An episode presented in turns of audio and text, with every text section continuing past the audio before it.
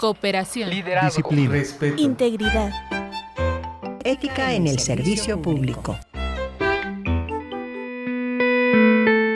Código de conducta. En palabras del filósofo Bertrand Russell, la ética es en origen el arte de recomendar a otros los sacrificios requeridos para la cooperación con uno mismo.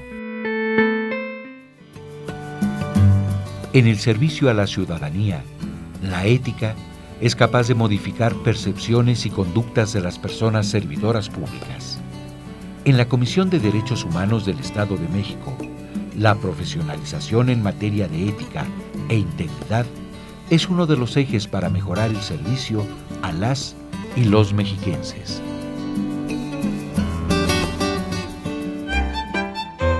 Ética en el servicio público.